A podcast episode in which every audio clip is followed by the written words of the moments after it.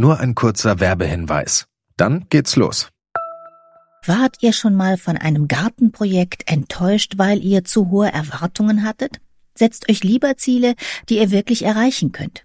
Hier kommt ein guter Vorsatz, der wirklich realistisch ist. Dieses Jahr um die Altersvorsorge kümmern. Mit Clark könnt ihr euch ganz einfach dazu beraten lassen. Die kostenlose App hilft euch zum Beispiel dabei, mehr aus eurer Rente zu machen. Innerhalb weniger Minuten bekommt ihr einen Altersvorsorgevergleich, der euch die Top-Tarife anzeigt. Und wenn ihr euch die Clark-App runterladet und zwei eurer bestehenden Versicherungen eintragt, dann schenkt euch Clark mit dem Code GARTEN34 einen 30 Euro Shopping-Gutschein. Den Link findet ihr in den Show Notes.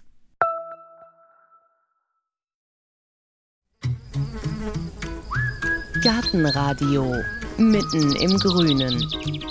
Fermentieren auf schnelle Art heißt diese Folge und die Folge hat quasi einen Vornamen, nämlich Olaf. Denn bei Olaf Schnelle geht's ans Eingemachte. Eigentlich gilt er als Erfinder des Wildkräutersalats. Sterneköche aus Berlin, aus Sylt, aus München bestellen in seiner Gärtnerei schnelles Grünzeug die zartesten Blättchen von Purpur, Staubnessel und Schafgarbe. Auf die Geschäftsidee muss man erstmal kommen. Und außerdem hat er vor zehn Jahren die älteste Gemüsekonservierungsmethode der Welt für sich entdeckt, das Fermentieren. In seiner Fermentierbude, so nennt er seine kleine Manufaktur in Mecklenburg-Vorpommern, stellt er so Exotisches her wie Wirsing-Kimchi oder Küstenkurtido. Fantasie hat er der Olaf Schnelle und was er alles macht und wie er auf die ganzen Ideen gekommen ist, das erzählt er uns jetzt selber in seiner Fermentierbude samt Gärtnerei in Boro in Mecklenburg-Vorpommern. Boro ist vor allem eins, sehr, sehr, sehr weit weg vom öffentlichen Nahverkehr. Und so muss das Fahrrad mit in den Zug, erst nach Demin und dann 25 Kilometer durch hügelige, fast menschenleere Landschaft. Durch Wälder und Wiesen. Wölfe gibt's gerade keine, versichert eine Ortsansässige, aber es gibt tausende von Kranichen, von Staren und sogar einen lässig vom Feld aufsteigenden Seeadler. Kurz vor Boro wird es atemberaubend schön. Eine Holzbrücke führt über die Trebel, ein Flussmoortal. Die Sonne glitzert auf dem träge dahingleitenden Wasser, grün, wohin das Auge reicht, und dazu der Gesang von Rohrdummeln. Ganz anders klingt es, als ich in Doro ankomme. Doro, das ist noch nicht mal ein Dorf, nur ein paar Häuser, die in dicht bewachsenen Gärten verschwinden und aus der Fermentierbude, einem holzverkleideten kleinen Pavillon, klingt nicht das Hobeln von Gemüse oder das Rühren in riesigen Bottichen, sondern das hier. Ich gucke wohl ziemlich überrascht, als Olaf Schnelle neben mir auftaucht und erklärt, Wir haben heute alles rausgeschmissen, hat den ganzen Raum noch leer geräumt. die Fermentierbude oder jedenfalls der Raum, in dem normalerweise fermentiert wird, ist komplett leer. Bis auf den Schleifmaschine schwingenden Handwerker. Und jetzt? Kein Problem. Fermentieren ist erstens einfach, meint Olaf Schnelle, das können wir später auch mit einfachen Mitteln erklären. Und zweitens, die Kühlkammer funktioniert. Gucken wir uns also erstmal an, was da an fermentierten Schätzen so lagert. Und hier haben wir jetzt Knollensellerie mit Quitte und Thymian. Genau. Und Kartoffeln? ja, man muss ja alles mal probieren. Wir haben auch mal Kartoffeln fermentiert. Das ist jetzt schon über ein Jahr alt, dieses Ferment. Ach, und da sind sie in Pommesform. Ja. Und die würde man dann einfach ganz normal frittieren. Dann haben die keinerlei gesundheitliche Wirkung mehr. Aber witzig ist der Effekt, weil die sind ja jetzt gesalzen, die haben da eine gewisse Säure und kommen dann sozusagen ganz nah dran an die englischen Chips, äh, die ja auch immer mit Essig sozusagen äh, gereicht werden. Das heißt, die werden salzig und sind gleichzeitig sauer, ohne eine Säurezugabe bekommen zu haben. Und hier haben wir rote Beete und grüner Fenchel. Wie schön das aussieht. Das gefällt mir im Moment am besten. Eine weiße Beete, die aber rosa aussieht, weil wir die mit rotem Shiso kombiniert haben. Aber da kann ich noch nicht sagen, wie es schmeckt. Das Was ist rotes Shiso? Shiso ist ein Gewürz, wie es in Japan in großen Mengen verwendet wird, wie bei uns Petersilie. Und hat so ein ganz komplexes Aroma. Da kann man nicht mal genau sagen, wonach es schmeckt. Da sind Zitronenaromen, da ist aber auch Erdnuss dabei und, und, und. Also ziemlich komplex und es färbt schön. Weiße Beete zu fermentieren endet meistens in so einer grauen Schlumumpe. Hier sieht man jetzt irgendwie Das wird nett, farblich. Farblich eher in braun gehalten ist das Gemüse in einem durchsichtigen Beutel, den der Mann im blauen Kapuzenshirt mit dem schon angegrauten Bart aus dem Regal holt. Wir nennen das Ganze Borschi. Das ist eine Mischung aus Weißkohl, roter Beete, Karotte und Himbeere und Chili. Das ist eine Idee, die hatte mein Ex-Kompagnon. Der wollte für sein Restaurant das haben. Eine Mischung aus russischer und asiatischer Küche. Schmeckt total gut, sieht ein bisschen komisch aus. Hier ist Versing Kimchi. Ja, also Koreaner, die machen ihr Kimchi aus Chinakohl. Chinakohl habe ich hier nicht, aber ich habe hier Wirsing. Aber wir haben auch einen Cortido. Cortido ist südamerikanisches Sauerkraut, hat so eine wunderschöne rote Färbung. Die kommt daher, weil dieses südamerikanische Sauerkraut wird auch mit Chili zusammen fermentiert. Das ist ein tolles Sauerkraut. Und nordamerikanisches Sauerkraut haben wir auch, kennen wir alle, Coleslaw. In dem Fall halt haltbar gemacht, nicht über Essig, sondern über Milchsäure.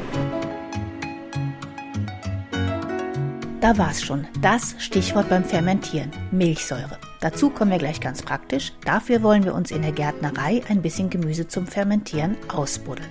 Also raus aus der Kühlkammer und über einen schmalen Weg auf ein überschaubares Gelände, das auf den ersten Blick auch der Garten eines Selbstversorgers sein könnte. Wir stehen hier auf einer von drei Teilflächen und dieses Gesamtareal ist ungefähr 3000 Quadratmeter groß, aber die reine Nutzfläche ist nochmal deutlich kleiner. Das sind 22 Blöcke A 60 Quadratmeter. Im Moment haben wir hier aufgebaut vier Folientunnel. Was fünf. fünf? Das, das, fünfte steht dahinter verdeckt. Wir räumen die gerade aus. Da waren letzte Woche noch Tomaten und Gurken drin. Im Moment sehen wir noch Chilis und ein paar restliche Gurken und ein paar restliche Tomaten. Die werden nächste Woche alle verschoben über die Kulturen, die jetzt hier vorne halt schon stehen. Sie sind ja eigentlich berühmt geworden mit Ihren Wildkräutern. Mhm. Durch Sie ist der Wildkräutersalat erst auf die Speisekarte der Sterneküche gekommen. Mhm. Was haben Sie denn alles für tolle Kräuter? Das sind gar nicht so die ganz großen Exoten. Wir leben auch nur von dem, was uns die Natur so freiwillig hergibt. Das ist das Schöne, wenn man mit Wildkräutern zu tun hat. Man kann im Frühjahr schon ernten, wo normalerweise der Gärtner erst anfängt auszusehen. Ne? Wir haben dann ganz früh schon das Schaboxkraut, ganz bald auch die Vogelmiere, diese Purpurtaubnessel ist dann ganz früh da. Und dann kommt schon langsam der Giersch und die Brennnessel, die wir ernten. Der Bärlauch natürlich. Dann kommen die gesamten Ackerunkräuter, die uns Gärtner sonst so ärgern. Die sehen wir hier gerade auch in, in ziemlich großer Menge, leider Gottes. Das Franzosenkraut, was hier steht. Vogelmiere haben wir ein paar Beete. Wir haben auch Kamille und sowas alles da stehen. Hirtentäschel, Ackerhellerkraut. Das sind alles Sachen, wo ich sage, das sind, eigentlich sind das Delikatessen. Man muss es nur erkennen. Aber das gibt es ja eigentlich überall. Warum müssen das denn die Sterneköche bei Ihnen kaufen? Die haben gar keine Zeit, das alles selber zu ernten, weil es ist wirklich ein mühseliges Geschäft und man kann sich das auch nicht so vorstellen, dass wir mit der Sense sozusagen durch die Bestände gehen und einfach das ganze Wildkraut oder Unkraut absenzen und dann äh, in Tüten packen und verkaufen. Nee, wir gehen tatsächlich entweder mit einem kleinen Messerchen oder wenn wir hier diese Schafgabe, vor der wir gerade stehen, sehen, dann müssen wir halt die Blätter ernten, die frisch sind. Wir können ja mal runtergehen. Ne, wir haben hier ein paar Blätter, die sind schon ziemlich alt. Die würden wir nie mehr nehmen. Die haben auch viele Fasern im Stiel. Die sind auch nur vier, fünf Zentimeter lang. Die sind schon ja, alt. Die sind schon alt. Hm? Weil die sind faserig und die haben vor allen Dingen nicht mal dieses frische Grün wie das hier zum Beispiel. Das ist auch schon ein großes Blatt für uns. Wenn wir sagen, wir verkaufen kleine Schafgabe, dann sind die Blätter quasi noch zusammengefaltet und sehen fast ein, kuschelig zwei, aus. So ein, zwei Zentimeter. ein, zwei Zentimeter. Und die kann man jetzt roh verspeisen? Die kann man so verspeisen, genau. Wenn man an die Gastronomie verkaufen will, also gerade an die Top-Gastronomie, ist es ja immer so ein bisschen ein schlechter Scherz, dass man große Teller mit wenig drauf bekommt. Das ist ja auch wirklich so, aber so ein Abend besteht halt bei der Gastronomie dann oftmals aus deutlich mehr als zwölf Gängen. Und wenn dann alle Teller vollgepackt wären, käme man ja nicht mehr aus dem Restaurant raus. Man könnte gar nicht mehr laufen. Das heißt, die müssen schon sehr, sehr klein rangehen in ihre Portionierung. Und das bedeutet auch, sie brauchen kleines Gemüse. Das ist eigentlich ganz einfach. Oder kleine Kräuter. Die können mit großen Sachen nichts anfangen. Also wenn Sie jetzt eine Schafgabebestellung haben, Sie mhm. liefern ja nach München, nach Berlin, überall mhm. hin und mhm. dann sagt dann jemand, ich brauche jetzt mal 500 Gramm Mini-Schafgabeblätter oder wie läuft das? Ja, der sagt, ich brauche 30 Stück. und dann hocken Sie sich hin, zupfen die und schicken die dann per genau. UPS nach ja. Genau. Bis nach München. Hm. Ja, ja, also das war auch für uns ein großer Lernprozess. Anfangs haben wir es genau so gemacht, dass wir gesagt haben, so, wir ernten jetzt ein Kilo davon und 500 Gramm davon.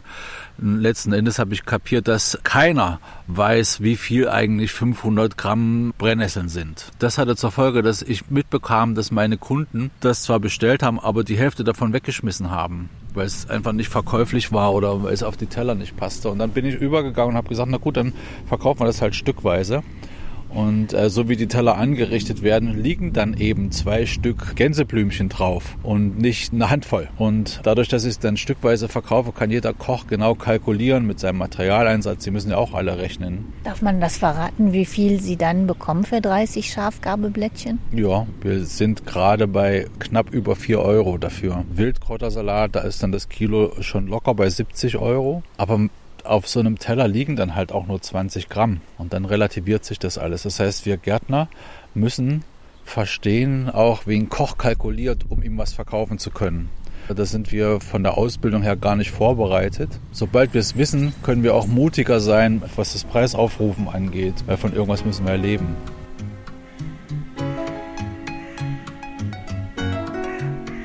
Wildkräutersalat haben Sie quasi mit auf den Weg gebracht. Es gibt verschiedene Arten zu fermentieren und bei Ihnen steht auf der Seite Wildfermentieren. Also Sie haben es mit Wild. Was ja. ist denn Wildfermentieren? Wilde Fermentation heißt einfach, dass man keine Starterkulturen nimmt. Also ähm, so wie beim Sauerteig. Ja, genau, könnte man so nennen. Eine Starterkultur, die man zugibt. Beim Mehl braucht es das ja auch. Das Mehl an sich hat keine eigenen Mikroorganismen in sich, sollte es jedenfalls nicht. Aber jedes Gemüse, was wir aus dem Garten holen, ist voller Mikroorganismen, unter anderem auch Milchsäurebakterien. Und genau die wollen wir nutzen. Man muss einfach wissen, es gibt nicht eine Art Milchsäurebakterien, sondern es gibt ganz, ganz viele Gattungen von Bakterien, die Milchsäure produzieren.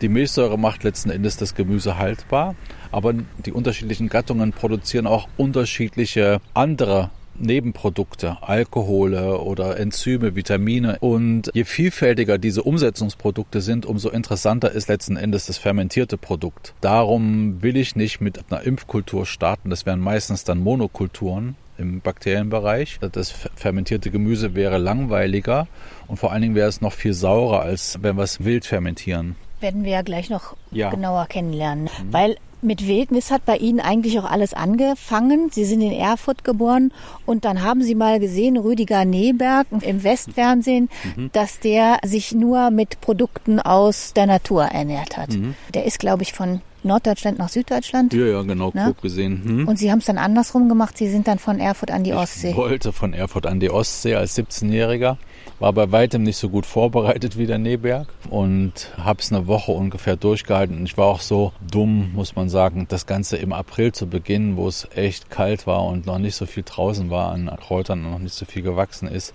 Und das alles noch mit einem, naja, rudimentären Grundwissen an Wildkräutern, das war jugendlicher Wahnsinn. Was haben Sie denn dann so gegessen?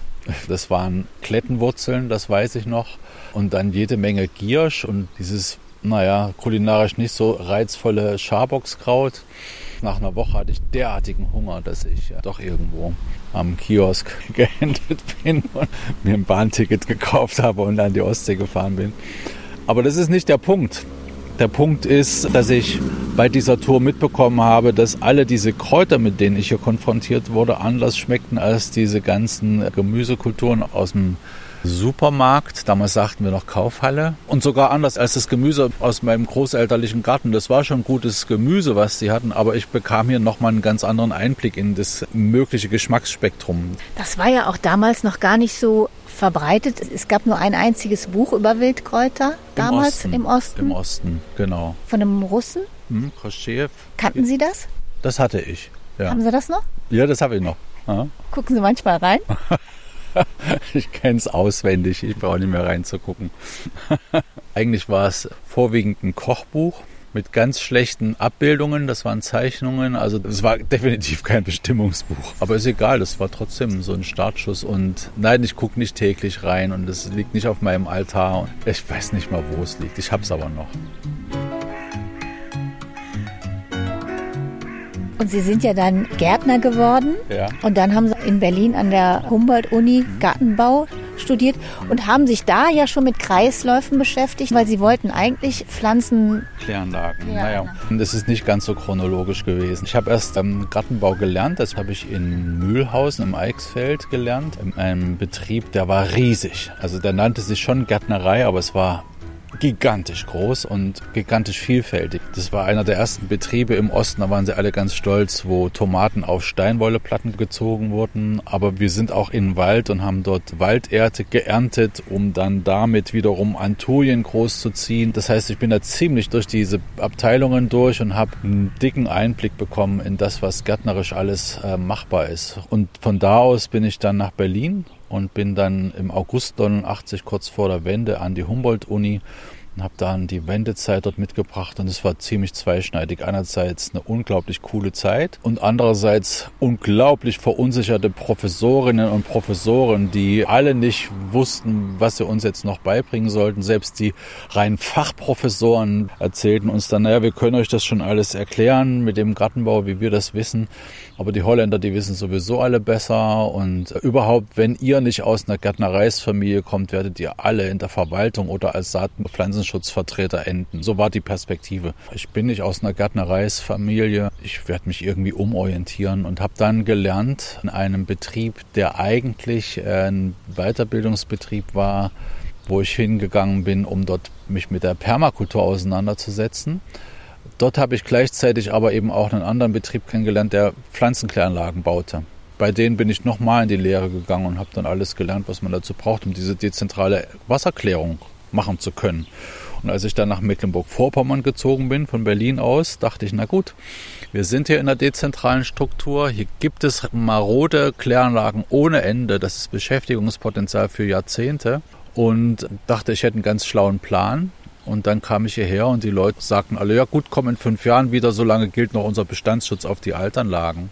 Und äh, weil ich keine Idee hatte, wie ich diese fünf Jahre ohne Geld verdienen überbrücken kann, musste ich mir halt was anderes ausdenken. Und da kam eben der Koschef zurück und dachte, okay. Der von dem Wildkräuterbuch. Wildkräuter Koschef. Diese Köche hier oben und Mecklenburg-Vorpommern und auch die anderen, die reden alle von regionaler Küche. Und nichts ist regionaler als die Wildkräuter vor meiner Haustür. Jetzt biete ich die mal an. Und genau so war es. Es lief alles noch per Brief damals. Ich habe fünf Briefe rausgeschickt und an Köche. An Köche, genau. Ich habe mir einen Gastronomieführer gekauft, habe geguckt, was sind hier die besten Gastronomen in der Region. Die habe ich angeschrieben und nicht mal 24 Stunden nachdem ich die in den Briefkasten gesteckt hatte, habe ich die ersten Anrufe bekommen. Also es war ein gigantischer Marketingerfolg. Und Sie haben sich ja da mit einem Koch auch zusammengetan? Genau, mein allererster Kunde ist zwei Jahre später mein Kompagnon geworden. Mit dem verbindet mich bis heute eine enge Freundschaft, obwohl wir nicht mehr zusammenarbeiten. Das ist dann irgendwann mal gescheitert. Nicht unsere Zusammenarbeit, sondern unser erster Betrieb ist gescheitert finanziell. Und da hat sich halt jeder was anderes aufgebaut. Ich die neue Gärtnerei und Ralf ist wieder in die Gastronomie. Und wie sind Sie dann aufs Fermentieren gekommen? Als ich angefangen habe, Gemüse anzubauen, äh, war ich auch, wenn dieser Bereich sehr klein ist, trotzdem immer wieder mit Überschüssen konfrontiert. Das hat mich dazu gebracht zu überlegen, was machst du bitte mit diesen Überschüssen? Und da bin ich diese gesamten Verarbeitungsmethoden durchgegangen, die es so gibt, eben vom Einwecken übers Trocknen oder Salzen und bin dann letzten Endes bei der alten Sauerkrautmethode hängen geblieben, eben der Fermentation. Das war so 2012. Das ist so ganz dilettantisch gemacht, mit immer größerer Faszination, weil das Thema ist ja einerseits eine ganz einfache Geschichte, diese Fermentation. Auf der anderen Seite ist es dann im Detail eben doch entscheidend, wie man was macht, damit es dann auch schmeckt. Also wie man fermentiert, wissen die Leute mittlerweile. Viele, aber nicht, wie man damit im Alltag kocht. Weil das Gemüse ist ja immer sauer und Säure sind die Leute heutzutage nicht gewöhnt. Das heißt, man muss dieses saure Gemüse so behandeln, dass die Säure aufgefangen wird, sinnvoll wird. Und jetzt schreibe ich da mit meinem Sohn darüber ein Buch, wie man das machen kann. Haben Sie mal ein Beispiel? Ja, klar. Also vielleicht sogar was Überraschendes, insofern als dass man einen Obstsalat nicht unbedingt mit Sauerkraut verbindet. Wir haben aber ein Sauerkraut, das wird zusammen mit Kurkuma und Ingwer fermentiert. Schönes goldglänzendes Sauerkraut ist das. Da war ich selber überrascht. Ich habe das im Sommer kombiniert mit Mandarinen und mit Pflaumen, also es war der Spätsommer schon, und mit Blaubeeren und ein bisschen Öl dran, Salz noch dran, auch ein bisschen flüssigen Honig. Und dieses Sauerkraut hat halt die Säure gegeben, die im Normalfall vom Essig in den Salat reinkommt. Und auf einmal hatten wir einen Salat, der hat geschmacklich rein gar nichts mehr mit Sauerkraut zu tun. Und das, obwohl es doch in ordentlicher Menge in diesem Salat zur Anwendung kam. Da war ich auch völlig von den Socken, wie gut das geschmeckt hat. Das ist vielleicht ein komplizierteres Beispiel. Das einfachste Beispiel ist, eine Gemüsesuppe zu kochen und da dann Sauerkraut einfach reinzumachen statt eines Essigs. Über solche kleinen Tricks schreiben wir gerade ein Buch. Also wir haben Rezepte drinnen für Eis und Kuchen. Ob Sie es glauben oder nicht, das schmeckt wirklich. Das glaube ich sofort. Aber jetzt wollen wir selber mal zur Fermentiertat schreiten. Wir hocken uns vor das mit Franzosenkraut überwucherte Beet, in dem der Wasserrettich wächst. Ja, da sieht man schon ein Rettichgrün, 5 cm, 5, 6 aus der Erde. Auch den müssen Sie ja nur rausziehen. Ja, also der Boden ist sehr, sehr locker und das hängt damit zusammen, dass wir hier halt an unsere gesamten Beetflächen konsequent abmulchen und das bringt dann so einen lockeren Boden zustande. Sieht total schön aus, innen pink, außen weiß-grün. Ganz gleich sehen. Das ist jetzt mal ein richtig schönes Exemplar. Der ist sauber, da ist auch kein Wurm drin.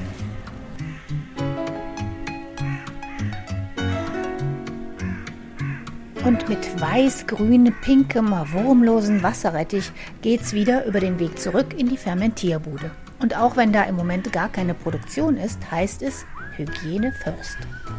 Soll ich meine Stiefel ausziehen? Kann Entweder das oder aber hier solche Überzieher drüber.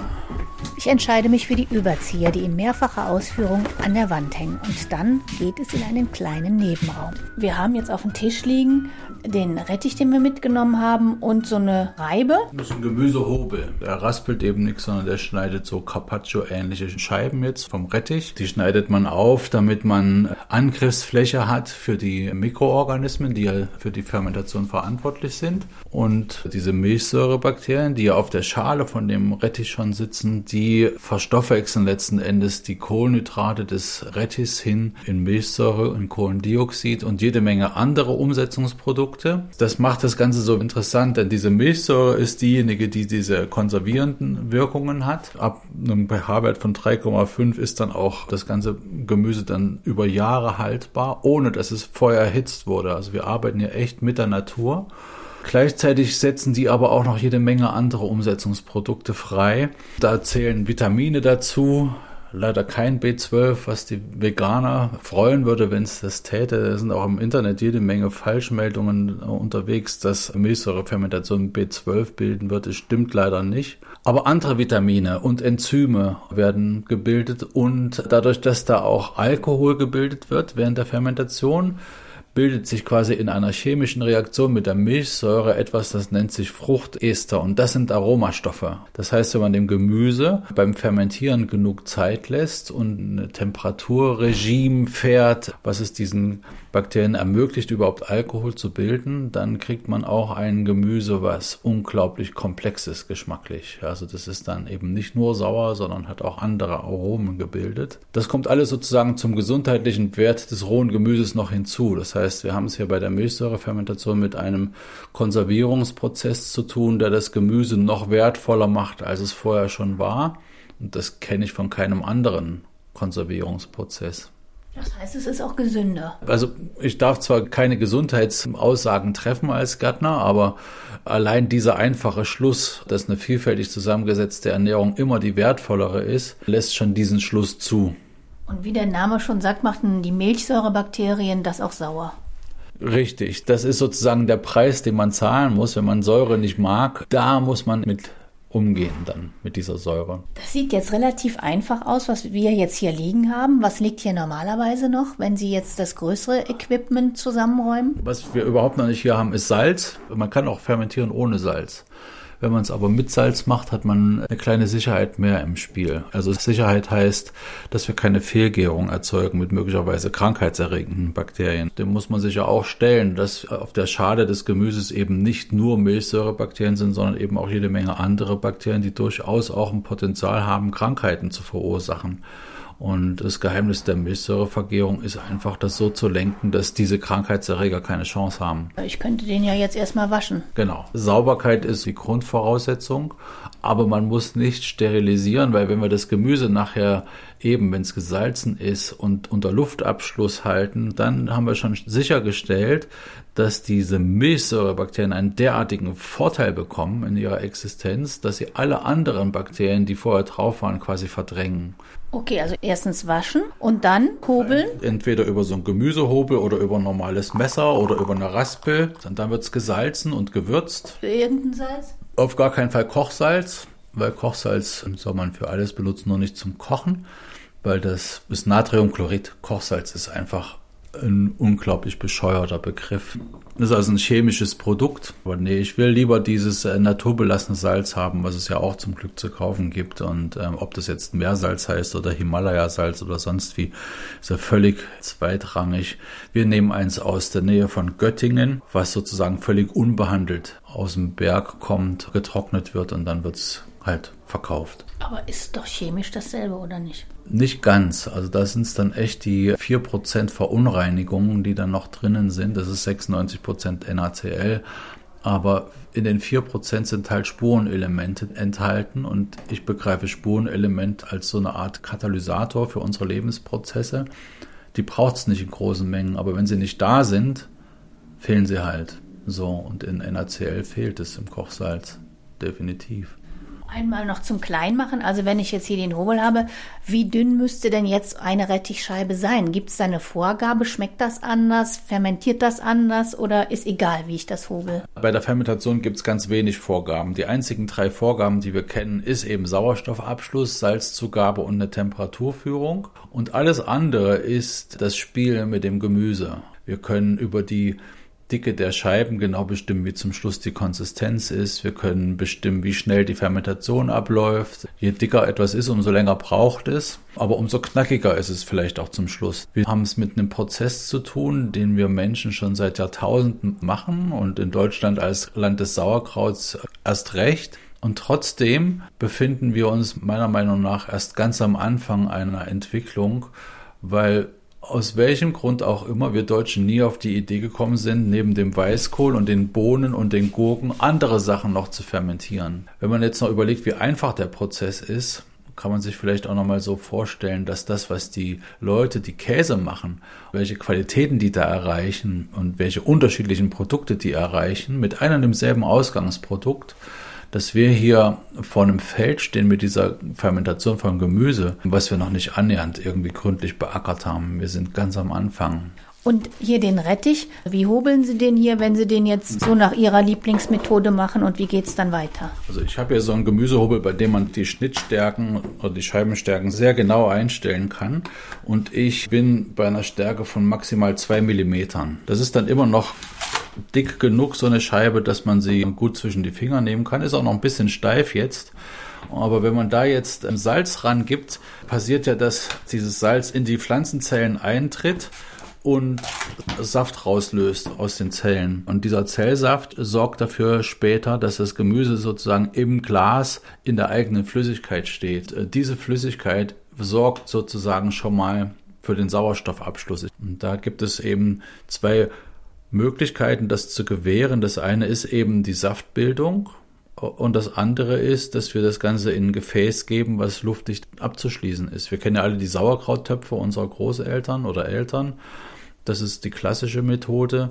Man kann eben aber auch mit den ganz normalen Drahtverschlussgläsern fermentieren, wo dann so ein Gummiring quasi für die Dichtigkeit sorgt. Da muss man auch keine Angst haben, dass das irgendwie explodiert. Durch diese Kohlendioxidbildung entsteht da zwar schon ein großer Druck drinnen, aber der kann entweichen, weil diese Drahtbügelgläser dafür sorgen, dass das immer so ein bisschen federnd geschlossen ist, sodass Kohlendioxid raus, aber Luft nicht rein kann.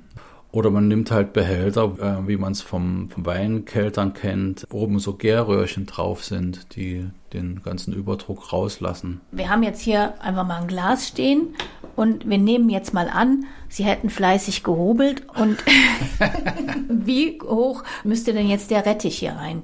Ein Drittel, die Hälfte? Wir machen so ein Glas ungefähr drei Viertel voll, vielleicht auch ein bisschen drüber hinaus, vielleicht vier Fünftel.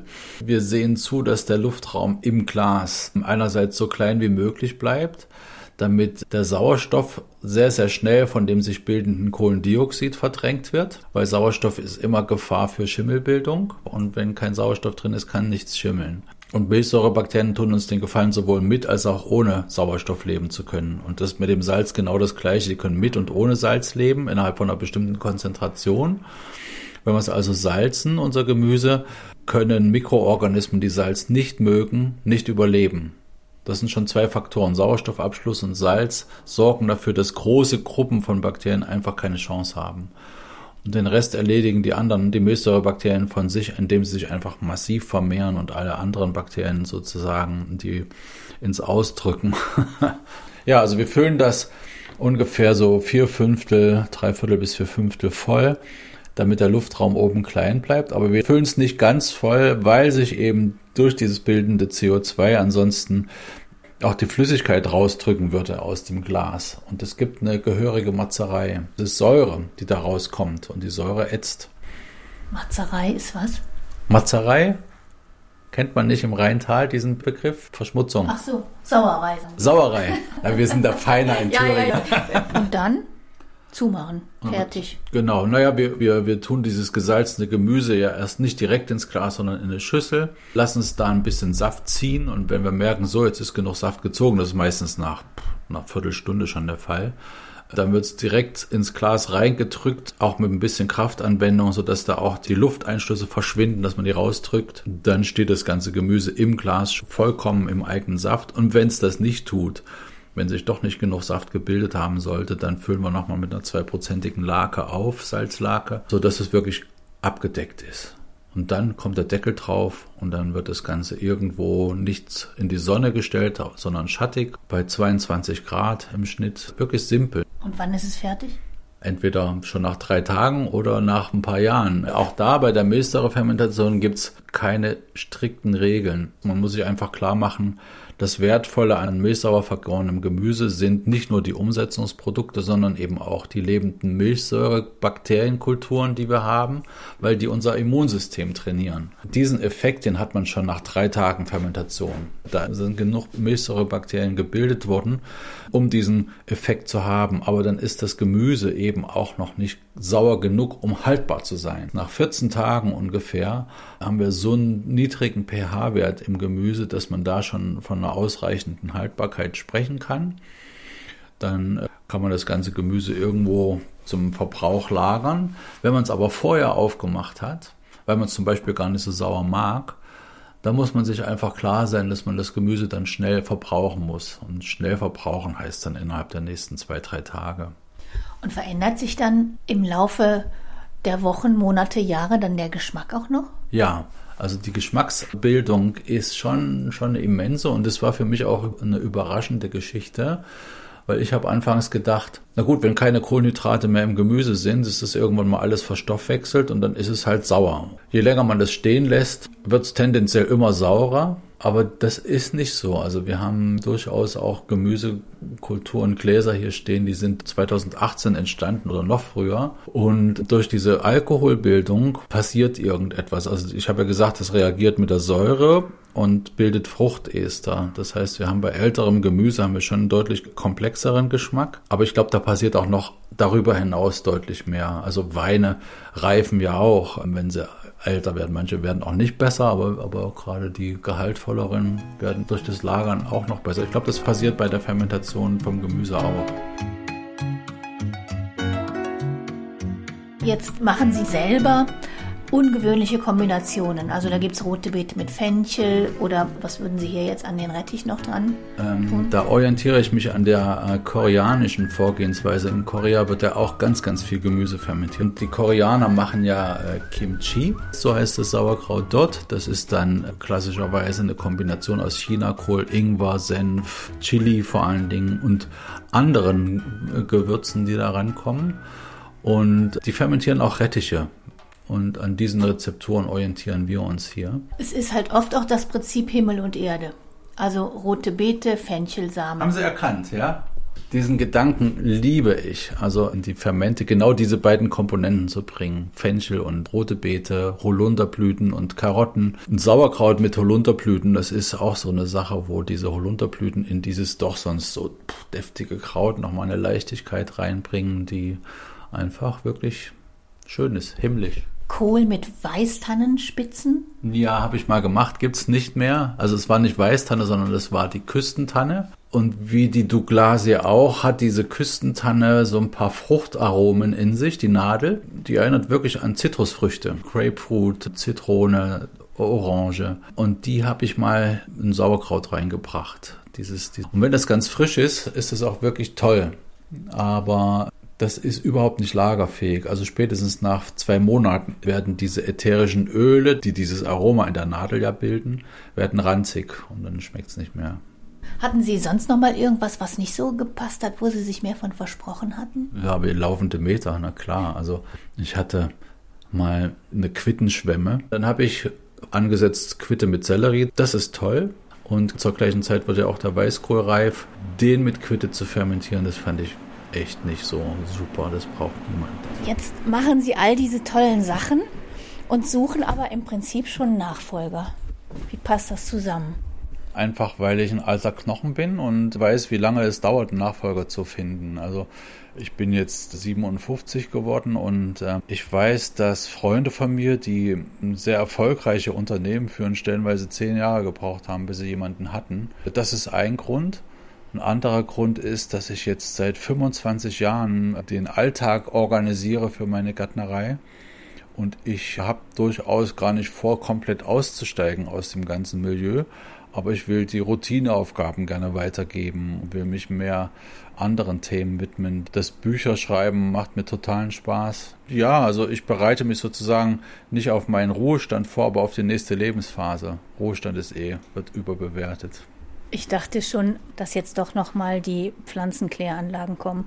Also tatsächlich werden wir eine Pflanzenkläranlage hier bauen für meinen Betrieb, aber das wird gar keinesfalls mein Beruf werden. Und was treibt Sie so an, dass Sie das alles hier so machen?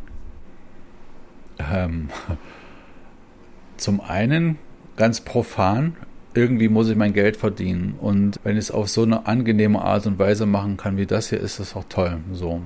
Das andere ist aber auch ein gewisser Ehrgeiz, zu zeigen, dass man auch mit völlig scheinbar abseitigen Ideen erfolgreich sein kann. Also mit Unkräutern Geld zu verdienen, ist ja irgendwie auch etwas, wo vor ein paar Jahren die Wirtschaftswoche noch nicht drüber berichtet hätte. Hat sie dann aber. Und ich bin ja vom Grunde her eigentlich ein großer Kapitalismus Skeptiker oder ganz und gar vielleicht sogar Gegner. Also das ist kein System, das ich liebe. Genauso wenig wie ich unser Ostsystem geliebt habe weil es einfach so ressourcenverbrauchend ist, was wir machen. Und ich will einfach mit diesem Betrieb auch zeigen, dass ein wirtschaftliches Wachstum nicht immer unbedingt mit, mit Mengenwachstum gleichzusetzen ist. Also wir reden von qualitativem Wachstum. Also es ist tatsächlich ein Lebensmotto von mir, dass ich jeden Ort, den ich betrete, wenn ich mich länger aufhalte, vielfältiger verlassen will, als ich ihn vorgefunden habe. Und ich glaube, das kann ich hier für meinen Wohnort mit Sicherheit sagen, was ich hier schon allein an Bäumen gepflanzt habe. Aber eben auch, wenn man genauer hinguckt in meine Erde, wenn man die in die Hand nimmt und die mal vergleicht mit der Erde vom Nachbargrundstück, von dem Acker, dann sieht man auch, dass da die Vielfalt enorm gewachsen ist. Das sind alles Dinge, die sind in jeder Hinsicht sinnvoll. Und da habe ich große Freude dran. Ja, und da haben auch noch viele andere große Freude dran, die sich sein Wirsing-Kimchi oder das Küstenkurtido auf der Zunge zergehen lassen. Was Olaf Schnelle in seiner Fermentierbude in Boro in Mecklenburg-Vorpommern alles so macht, an fermentierten, aber auch an Kursen, findet sich alles auf der Seite Schnelles Grünzeug. Kontakt und ein paar Bilder gibt's wie immer auch auf gartenradio.fm. Und wie nett der Mann ist, habe ich ganz persönlich nicht nur während des Interviews festgestellt, sondern auch danach. Da hat er nämlich mein Fahrrad in seinen Kleintransporter geladen und mich die 25 Kilometer zum nächsten Bahnhof gefahren. Danke nochmal dafür, auch an dieser Stelle und danke auch fürs Zuhören. Mein Name ist Heike Sikoni. Machen Sie es gut.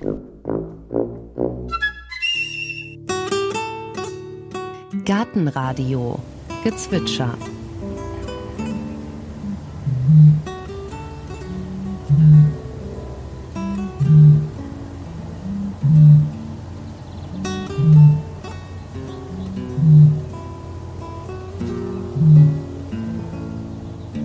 das war die Rohrdommel.